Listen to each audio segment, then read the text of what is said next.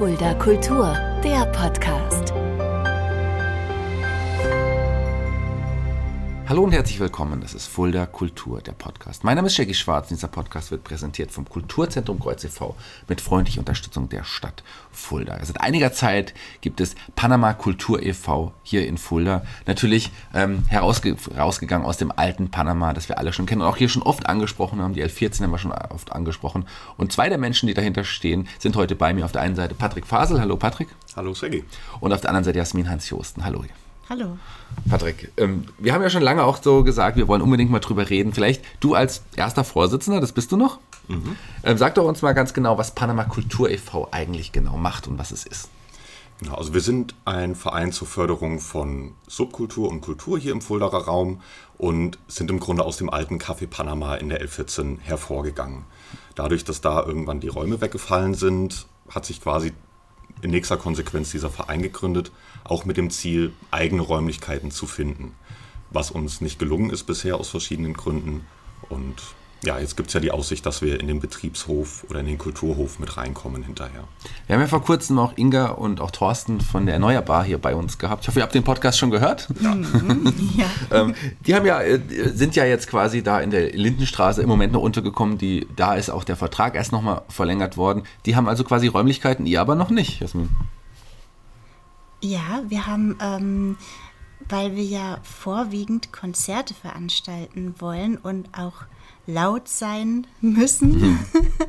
und das ist gerade in der Lindenstraße, ähm, ich meine, Inge hatte das, glaube ich, auch gesagt gehabt letztes Mal beim Podcast, mhm. das ist schwierig. Also man kann nicht laut sein wegen den Anwohnern, Anwohnern rundherum. Mhm. Und Konzerte veranstalten geht da halt im Moment gerade nicht. Und das ist halt eigentlich unser Hauptanliegen mit dem Panama Kultur e.V. Wieder mehr Konzerte mhm. ähm, oder auch Theater oder sowas. Mhm. Aber man bräuchte halt wirklich schon ein bisschen ja, Freiraum zum Lärm machen. Ja, das ist natürlich zwingend notwendig. Ja. Ihr habt aber eine andere Möglichkeit gefunden im Moment, bis endlich dann die Räume sind, bis der ja, Kulturbauhof oder wie auch immer Haus heißen wird, dann auch fertig ist, wo ihr mittlerweile auch ein paar Sachen veranstaltet, zwar mit uns, Patrick. Da wird ja eine Kooperationsveranstaltung geben, vielleicht einige auch. Wüster Rock ist zurück. Erzähl mal was davon. Genau, Wüster Rock ähm, hat gestartet, bevor wir den Verein gegründet haben im Grunde und sollte eine Konzertreihe im Bereich Stoner Rock werden. Ähm, das erste Konzert hat auch stattgefunden, damals in der Jugendkulturfabrik. Und das zweite ist dann ganz knapp äh, der Pandemie mhm. zum Opfer gefallen. Mhm. Und dieses ausgefallene Konzert holen wir jetzt nach am 2. März im Kulturkeller. Die Türen sind dann ab 19.30 Uhr offen. Und mhm. ähm, genau, an dem Abend spielen Moby Dick, ähm, Soar und Crimson Oak. Genau, und wie du gesagt hast, wir machen im Grunde gerade Gastspiele. Mhm. Ne, jetzt bei dem Konzert im Kulturkeller vom Kreuz. Ähm, wir waren beim Umweltzentrum zum Beispiel schon. Und das ist großartig, dass wir diese Möglichkeiten haben an verschiedenen Stellen in Fulda. Das macht es für uns aber letzten Endes auch wieder schwierig, weil wir überall schauen müssen, wie sind die Konditionen, mhm. wie sehen die Räume aus, was ist an Technik da. Also im Grunde fängt man jedes Mal von neu an zu planen was es wesentlich schwerer macht, als mhm. wenn man wirklich so eine eigene Basis irgendwo hat. Hm, ja, verständlich. Das Kreuz unterstützt ja sowas auch gerne. Deswegen, wir haben es auch schon länger versucht. Jetzt mit Johannes, der ja auch neu bei uns im Team ist, den wir auch bald hier im Podcast vorstellen dürfen. Hast du auch in, ja, jemanden gefunden, der musikalisch ja auch absolut in die Richtung geht. Deswegen freuen wir uns auch sehr, dass es endlich Zusammenarbeit kommt. Sag nochmal das Datum. Wann, wann wird Vista Rock sein? Am 2. März im ja. Kulturkeller. Ja, es kommt alle vorbei. Lohnt sich definitiv. Wir reden gleich nochmal über die Geschichte des Café Panama und auch über die Neugründung von Panama Kultur e.V. Aber wir reden auch, wie in jedem Podcast, auch über die Person dahinter. Wir reden über euch und und natürlich fangen wir auch hier mit der Dame an, Jasmin. Du bist äh, in Fulda sogar geboren. Du bist eine, ja, eine gebürtige Fulderin, kann man sagen?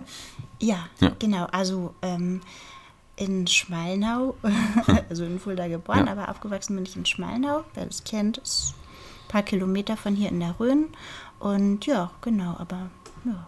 Und du bist natürlich schon auch sehr früh der Musik verfallen, auch gerade der Musik, über die wir hier auch, auch, auch, auch sprechen. Du hast schon früh angefangen, auch äh, selber Instrumente zu spielen und auch Musik zu machen in Bands. Erzähl mal ein bisschen was davon.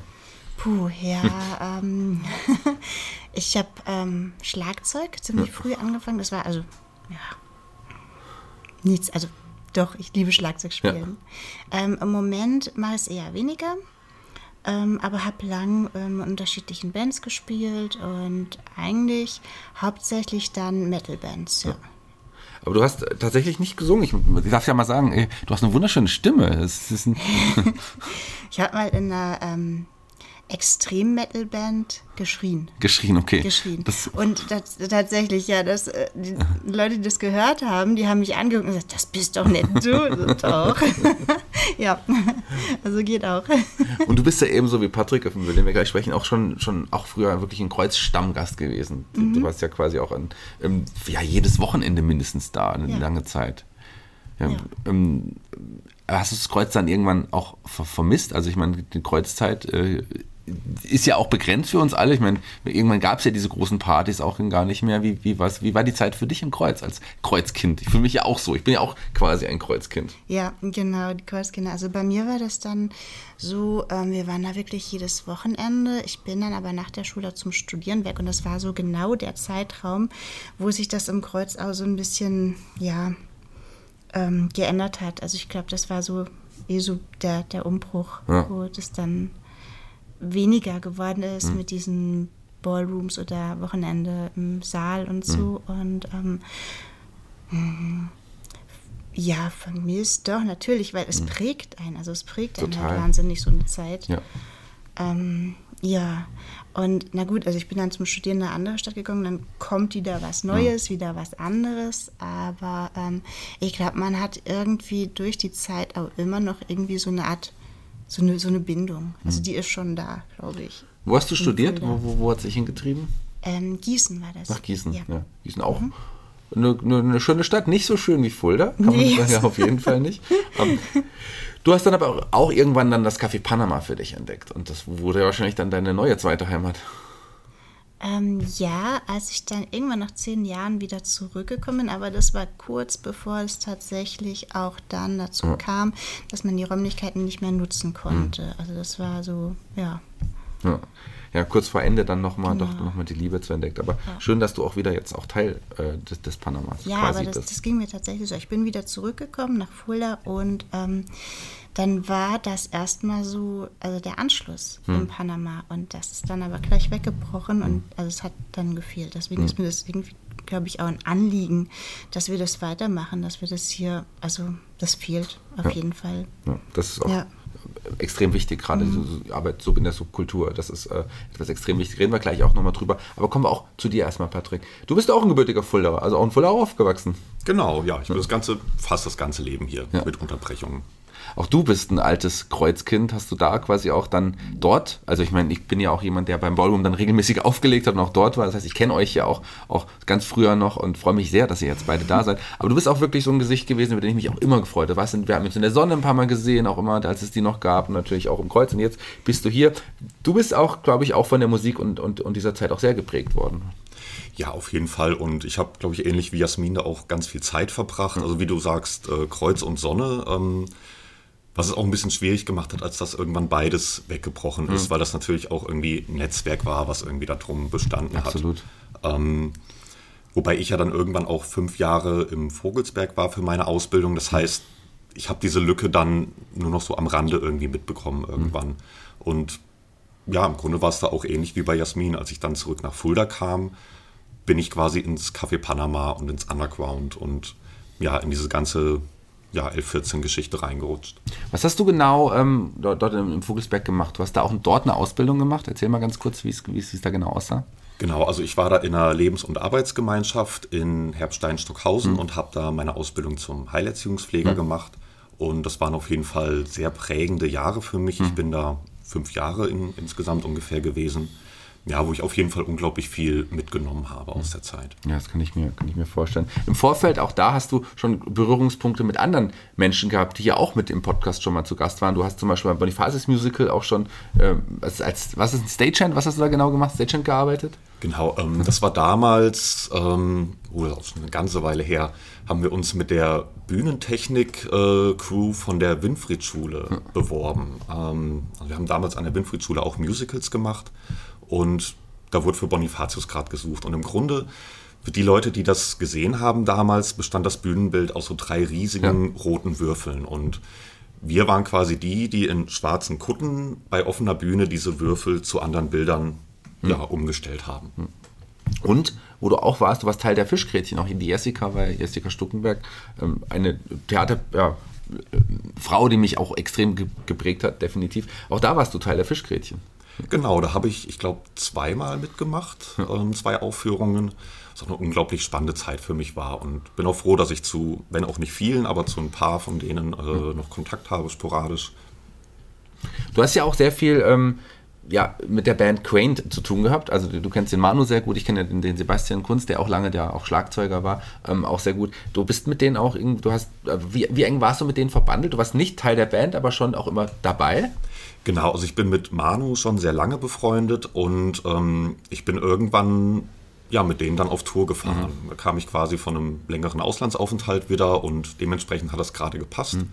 Und war dann mit denen ja, in Norddeutschland unterwegs und habe ja, dann das Merch verkauft, habe ein bisschen beim Schleppen und beim Aufbau geholfen. Und ja, habe mich danach noch so ein bisschen irgendwie mit ums Booking gekümmert, um den Manu da ein bisschen zu entlasten mhm. auch. Ich hoffe, wir hören bald wieder was von Quaint. Ja. Ja, also es wird auf jeden Fall an neuen Sachen gearbeitet, ähm, aber das kann auch eine, eine Weile dauern, bis das alles dann ja, bereit für die Öffentlichkeit ist. Ja, sollte der Manu hier zuhören, den würde ich schon immer gerne mal als Gast hier einladen. Würde mich freuen, wenn er auch mal zusagt und vorbeikommt. Würde mich sehr, sehr freuen. Manu oh, hier mal Das würde mich auch freuen. Ja. Ja, interessanter ja. Gesprächspartner auf jeden ja, Fall auf jeden Fall. Ähm, lass uns zurück zum Café Panama auch gehen. Sogar ein geschichtlicher Exkurs noch, den ich jetzt hier gerne nochmal anbieten würde. Ihr wart nicht am Anfang dabei bei der Gründung des, des, des Café Panamas. Ich habe das ja damals die Zeit so ein bisschen miterlebt, aber ähm, könnt ihr da so, so, so einen geschichtlichen Rückblick und einen Überblick nochmal geben, wer von euch möchte? Ähm, also ich kann so ein bisschen dazu erzählen. Wie ja. gesagt, ich bin später erst dazugestoßen. Ähm, das Ganze ist ja unter anderem auch möglich geworden durch das Jugendwerk der AWO, die da die Räumlichkeiten bereitgestellt hat. Und letzten Endes war das eine ja, mehr oder weniger lose Gruppe, ähm, oder vielleicht irgendwann auch ein bisschen mehr gefunden, die sich dann regelmäßig getroffen hat, um Konzerte und Veranstaltungen durchzuführen. Mhm. Und das alles halt sehr niederschwellig, häufig auch für junge Bands und KünstlerInnen die erste Möglichkeit, sich vor Publikum relativ unkompliziert einfach auch mal ein mhm. bisschen ausprobieren zu können. Das war die Zeit, wir sind bei 95 so am Anfang, gerade so Namen wie ähm, Jung Breel, den ich ja auch äh, kenne, auch durch mein Studium, aber auch dort natürlich in der Zeit kennengelernt habe und Frank Dölker, der ja auch immer noch äh, für mich auch eine ganz wichtige Persönlichkeit wohl das weiterhin ist. Auch das ist ein interessanter Gast. Ich hoffe, der hört auch mal hier rein und meldet sich von alleine und sagt, er wäre gern mal zu Gast. Äh, die waren ja damals auch ja, äh, wichtige Namen in der Gründung in dieser Zeit. Habt ihr noch Kontakt zu denen? Kennt, habt ihr noch was mit denen zu tun? Gar nicht. Also ich kenne ja. Jürgen Brehl ja. aus anderen Kontexten, ähm, auch einfach über den Verein Europa beispielsweise. Mhm.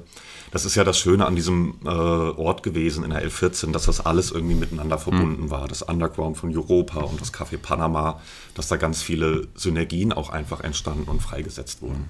Ein wichtiger Name, den man vielleicht auch noch erwähnen sollte, Christian Schmidt, der ist vielleicht auch dann im späteren Verlauf da auch noch ganz wichtig auch gewesen, definitiv. Auch der jetzt gerade auch im Kino 35 auch noch, ähm, ja, auch noch viel und in der, gerade in der Subkultur auch noch, noch unterwegs. Was ist denn, bevor wir jetzt auch ähm, ja, zur zur, um zu, umzukommen. Was ist denn in euren Augen Subkultur? Wenn wir das vielleicht den Hörern mal erklären, die es vielleicht nicht wissen. Jasmin, willst du mal, willst du mal anfangen?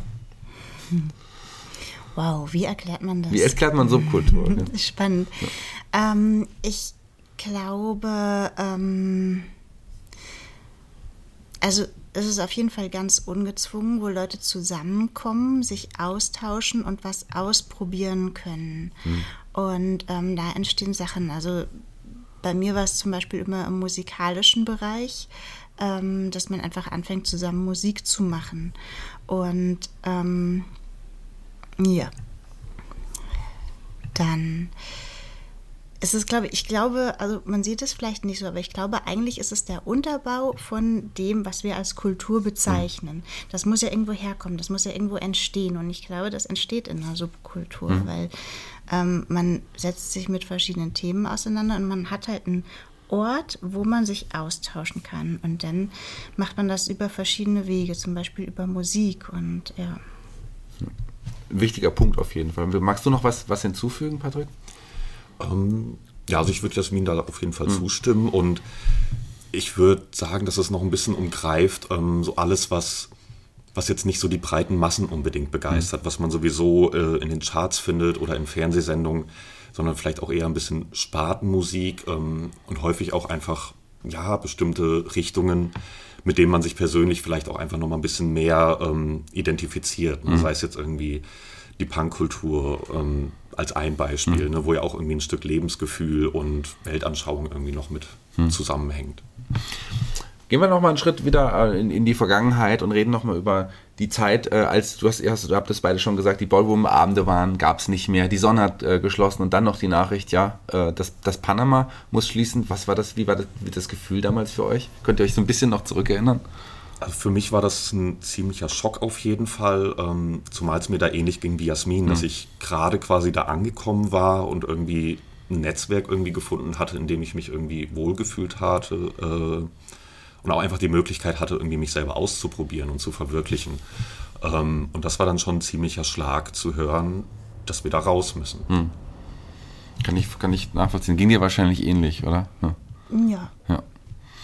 Ähm, aber ihr habt beide dann auch gedacht, also ich weiß nicht, bist du auch Gründungsmitglied des, des Vereins dann gewesen? Ja. Ja, ihr habt beide dann auf jeden Fall auch gesagt, wir müssen weitermachen in irgendeiner Art und Weise.